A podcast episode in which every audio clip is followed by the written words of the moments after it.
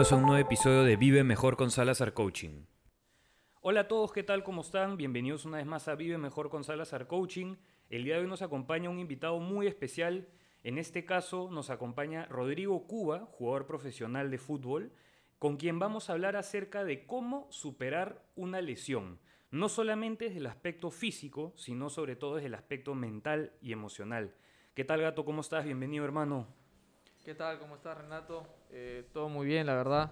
Como bien dices tú, eh, fue, un, año difícil el, año pasado. Creo que mucho tuvo que ver en la recuperación. Eh, muy aparte de, lo que yo le pude añadir con la nutrición, con, con el empuje que uno le puede dar, es, es, la cabeza. ¿no? El aspecto mental tienes que estar muy fuerte para, para poder superar una lesión de, de la envergadura en la que tuve. Y, y sabiendo de que, de que es una para larga, prolongada, que tienes que tener mucha paciencia, ¿no? Por supuesto, y, no solamente eso, sino que a la lesión se le suma, pues no obviamente el entorno actual, que sabemos que no es muy favorable en varios aspectos, ¿no? Tanto por, por el aspecto coyuntural, clínico, médico que estamos viviendo, eh, como aquí actualmente, pues no en Perú, el tema de, de la inestabilidad quizás un poco social, ¿Por qué para empezar, hermano, no nos cuentas? Eh, tenemos oyentes que son también fuera de Perú, varios de ellos. Una muy breve reseña acerca de ti, eh, quizás por dónde, dónde estabas en aquel entonces cuando te pasó lo de la lesión, dónde te encuentras actualmente y qué fue exactamente lo que te pasó, ¿no? Ya, eh, bueno, para comenzar, yo me encontraba en México. Era mi primera experiencia jugando en el extranjero. tú sabes que uno tiene la, la motivación y las ganas de, que todo salga bien. Por supuesto. Eh, y bueno, desafortunadamente, estando allá en competencia, me rompo los ligamentos cruzados, que es una lesión bastante complicada. Es relativamente satisfactoria la mayoría de operaciones, pero es larga. la, recuperación es larga y tienes que tener mucha paciencia. Eh, sumándole a, a, la mala noticia de la lesión, eh, llega la pandemia, la pandemia que creo que, que nadie lo esperaba, que, que, fue totalmente nuevo para, para todo el mundo. Eh, y bueno, creo que, que, fueron dos factores que, que, influyeron bastante porque yo me encontraba lejos de mi familia, se cerraron las fronteras con el país, entonces jugaba un papel importante el tema de la cabeza, ¿no? El tema de cuándo volver, tengo que solucionar el tema de la rodilla, se pararon todos los torneos, en el torneo donde me encontraba se canceló. Entonces era, eh, fueron varios factores que sumaron que, que uno tenía que estar fuerte, que, que, te enseñan para tanto para la vida como para, para el trabajo, para dentro de la vida profesional. Eh, y bueno, creo que, que, fue un largo camino, como bien dices tú. Eh, primero lograr operarse, porque era bastante complicado encontrar una, una sala de operaciones en, en, México. Claro porque estaba, estaba todo cerrado por la crisis sanitaria y, y eso me demoré por lo menos un mes en, en, poder encontrar un lugar donde poder operarme. Gracias a Dios eh, todo salió bien dentro de la cirugía y ahí empezaba el camino que era la recuperación, que era la recuperación que era un trayecto bastante largo. Incluso cuando pasó la consulta con el médico me dijo que, que había que tener mucha paciencia, mucha, mucha fortaleza mental y que me apoyara mucho mi familia.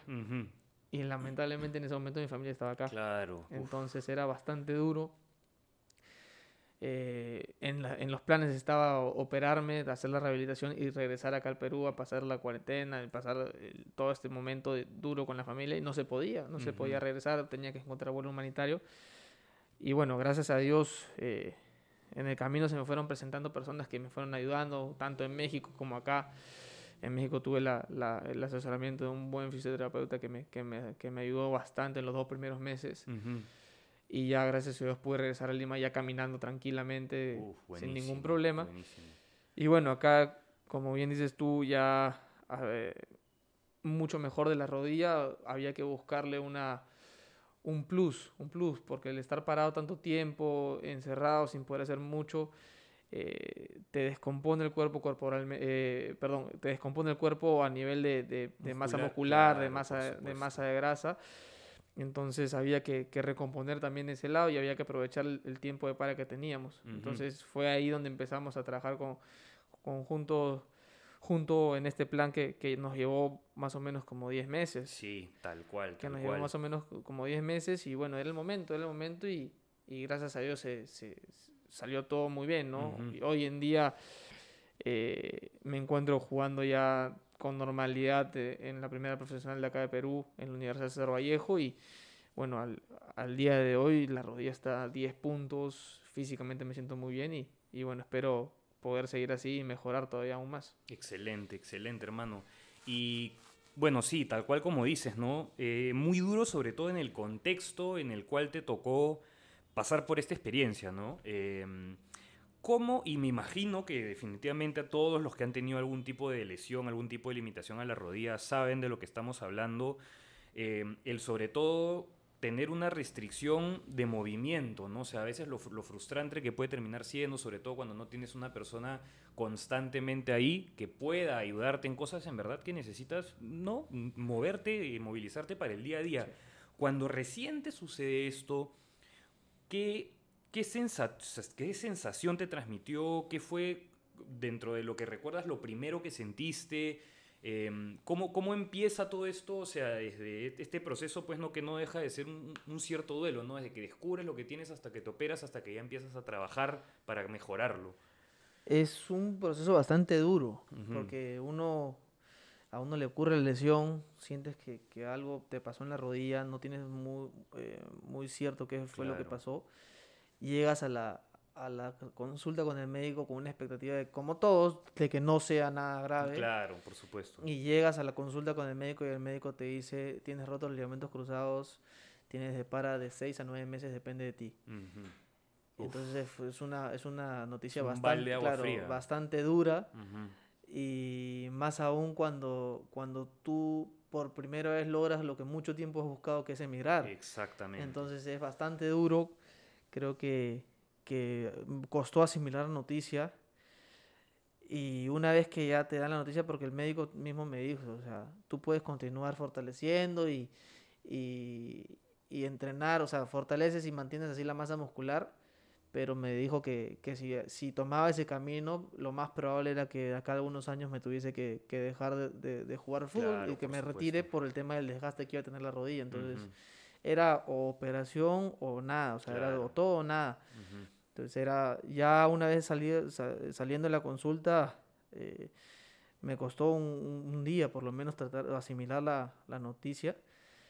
Y me acuerdo que, es más, la consulta la pasé en, la Ciudad de México, que estaba una hora manejando de, donde estaba, en la ciudad donde estaba yo.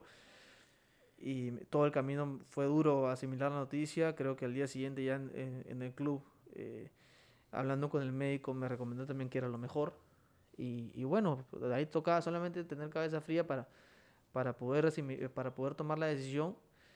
Y bueno, eh, tomamos la decisión y a la semana pasa el tema este de la crisis sanitaria, se cierra todo y ahí, como te vuelvo a repetir, buscar el proceso de encontrar la, sala de operaciones, que los médicos estén disponibles, porque en la Ciudad de México cerró todo lo que son operaciones. Entonces, creo que, que una, primero, antes de pensar en la operación, era buscar dónde poder operarme. Eso era un, un, drama, fue, fue, todo un drama que nos demoramos un mes. Y ya una vez encaminado, era simplemente pensar en lo que era para adelante. O sea, Exacto. Pensar en, lo que era para Exacto. O sea, yo, primera vez que me tocaba hacer, pero es la primera y única operación que tenía en mi vida, entonces no sabía cómo iba a ser, no sabía.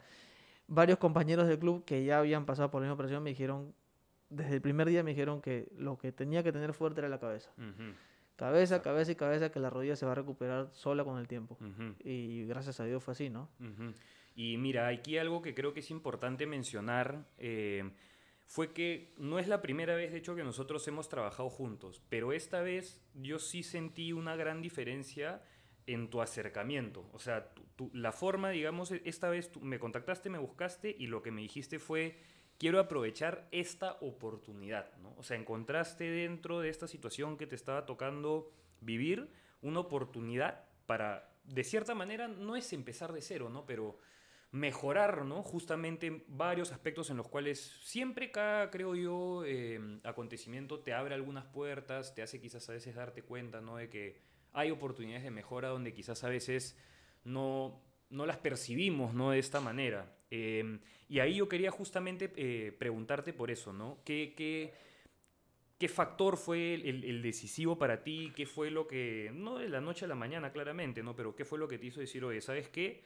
Este proceso de recuperación lo voy a encarar, lo voy a abarcar de una manera distinta como se suele hacer, porque, como te digo, no es el común denominador, ¿no? No son todos los que tienen que pasar por una intervención así invasiva de una buena cantidad de meses de trabajo y sobre todo manteniendo ese, ese nivel de enfoque, ese nivel de disciplina, ¿no? que creo que ha sido en este caso lo diferente. Sí, de hecho, como te comenté cuando, cuando te contacté, que fue, si no me equivoco, apenas regresé, te dije que, es más, estaba en la cuarentena, si no me equivoco, te dije, salgo de la cuarentena y, y, y, te voy a ver, fue eso, porque, y, y, y seguí el consejo de un compañero que tenía en México un delantero, que pasó por lo mismo y me dijo que él aprovechó, o sea, cuando, eh, antes de la operación me, me empezó a contar que él aprovechó ese momento para recomponer su masa muscular y, y fue donde me abrió los ojos y, y, dije, porque ya habíamos intentado hacer dietas y, y, y, recomponer la masa muscular, pero cuando uno está en competencia es bastante difícil Totalmente. hacer dietas muy estrictas porque te falta energía, te sientes un poco débil,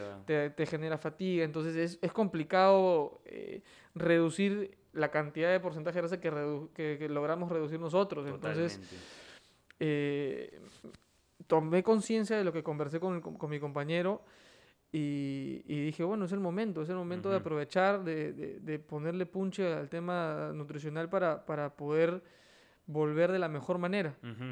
Porque bien sabe uno que, que, mientras menos grasa tengas, mientras más músculo tengas, mejor te vas a sentir, menos le va a costar al cuerpo. Entonces había que recomponer eso. Y, y, bueno, tal y cual fue la primera consulta contigo, me dijiste va a ser un camino largo y duro.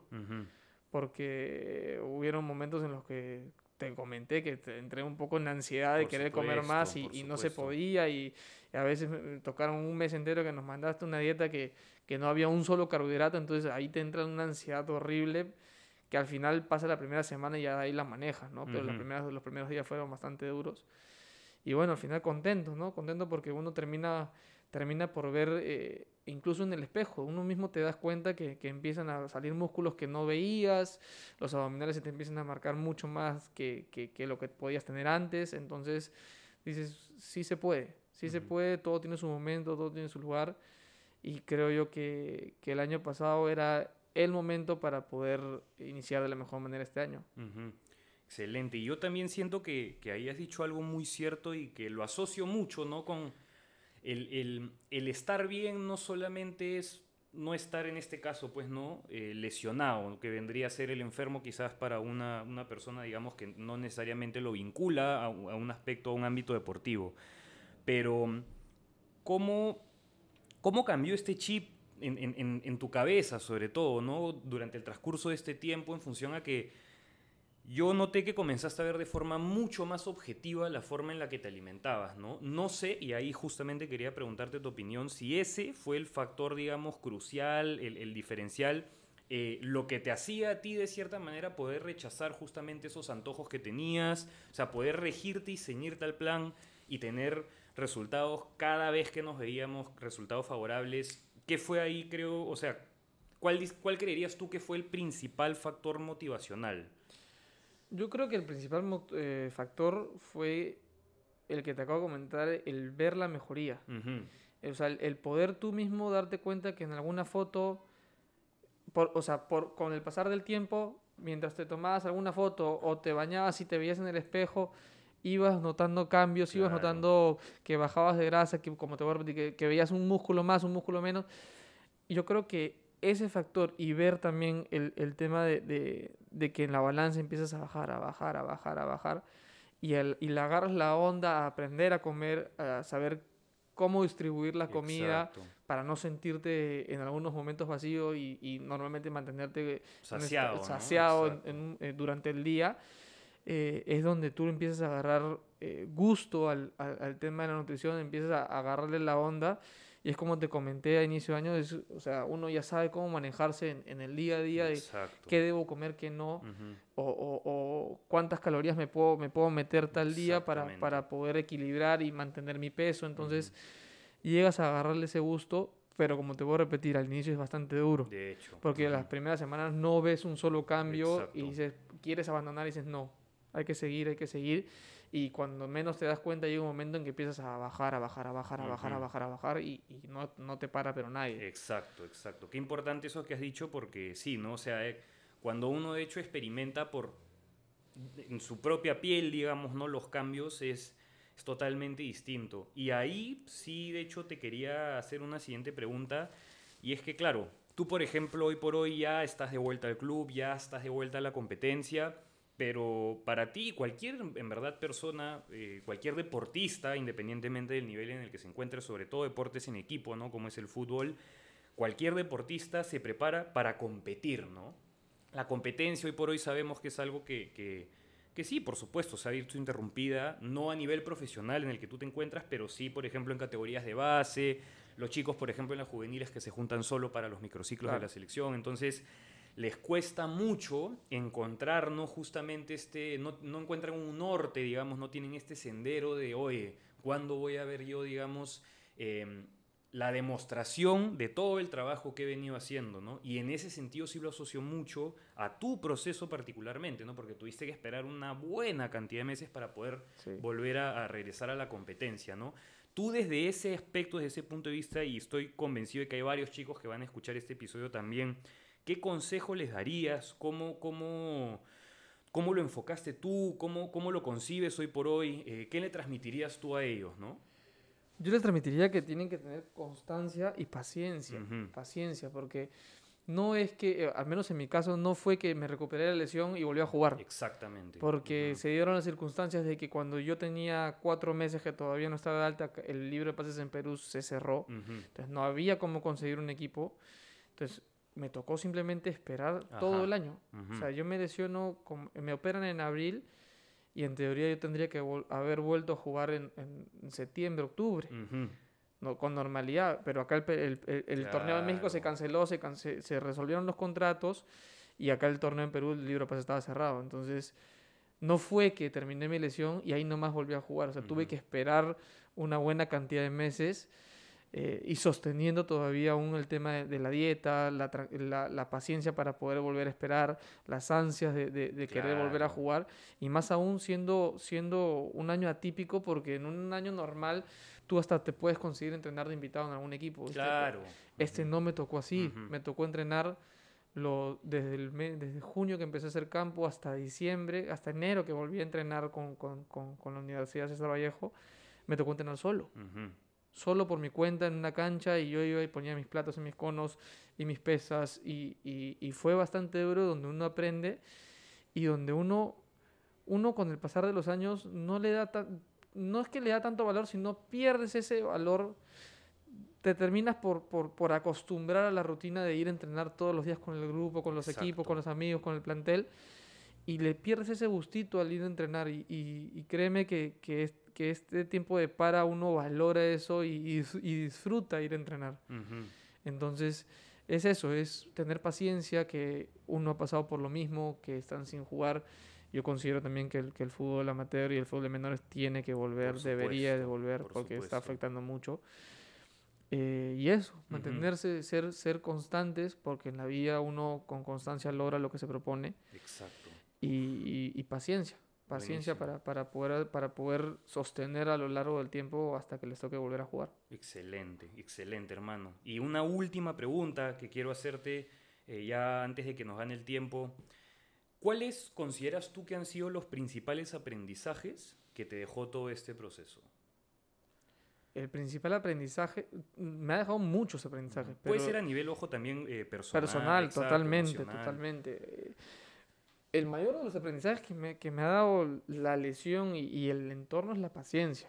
O sea, la paciencia de, de, que, de, que, todo tiene su momento, de que todo tiene su lugar, de que, no, de que tienes que simplemente dejar que las cosas vayan por su camino y, y, y, no con ser paciente te digo que seas, o sea, que, que te dejes estar, simplemente que, que no te coman las ansias.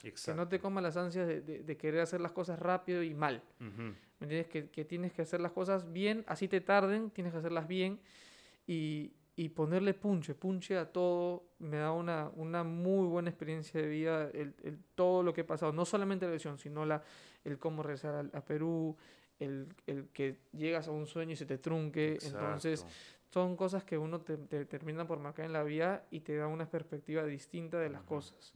Que yo creo que tal vez eh, antes uno no las veía de la misma manera, ¿no? Totalmente, Totalmente. Y, muy, y muy probablemente que en verdad es la forma también, una propia forma de la vida de prepararte quizás para algo mejor, algo más grande, ¿no? Porque yo particularmente, que te conozco ya hace unos años, sí noto un, un crecimiento, sobre todo a nivel de, de, como te digo, ¿no? De, de, mindset, de madurez profesional completamente distinto a como era antes, ¿no? No que, no que antes fueras una persona despreocupada, pero ahora ya lo es de una forma distinta, ¿no? Lo valoras, lo valoras mucho y eso creo yo sobre todo este, es de lo más importante, ¿no? Tal cual, tal cual, es eso, es el, el valorar cada momento y, y, y, cada lugar donde, donde te puedes encontrar, creo yo que, que es lo, lo, principal que uno no debe perder y que lamentablemente a veces con el tiempo o con la costumbre uno llega a, por ahí perder eso en el camino, ¿no? Excelente, hermano. Oye, mil gracias de verdad por, por compartir esta experiencia con nosotros. Te aseguro que este episodio va a ser muy fructífero, que hay muchos, sobre todo deportistas jóvenes, juveniles, que mi intención era sobre todo que esto llegue a ellos también, ¿no? O sea, que esto sirva como, como un empuje, una motivación. Varios de ellos vienen acá y están desanimados, no no tienen, ¿me entiendes? Ese, esa, esa llama, una edad tú, sobre todo, que has jugado desde muy chico, de saber cómo es, ¿no? Este, el no poder competir los fines de semana. Eh, así que nada, de verdad te agradezco muchísimo por el tiempo, por el espacio. No sé si, si por ahí tienes eh, unas últimas palabras quizás que, quisieras compartir. Eh, decirle, decirle a los chicos y a, y a, todos los profesionales que, o, o, los deportistas que no, no puedan desarrollarse el día de hoy, que hay que tener paciencia, mucho empuje y no dejarse estar, que si es su pasión, tienen que seguir por ese camino y, seguir buscando que al final del túnel vas a encontrar la salida. Creo yo que, que en mi caso se, se pudo dar y, y, en el caso de ellos se va a poder dar.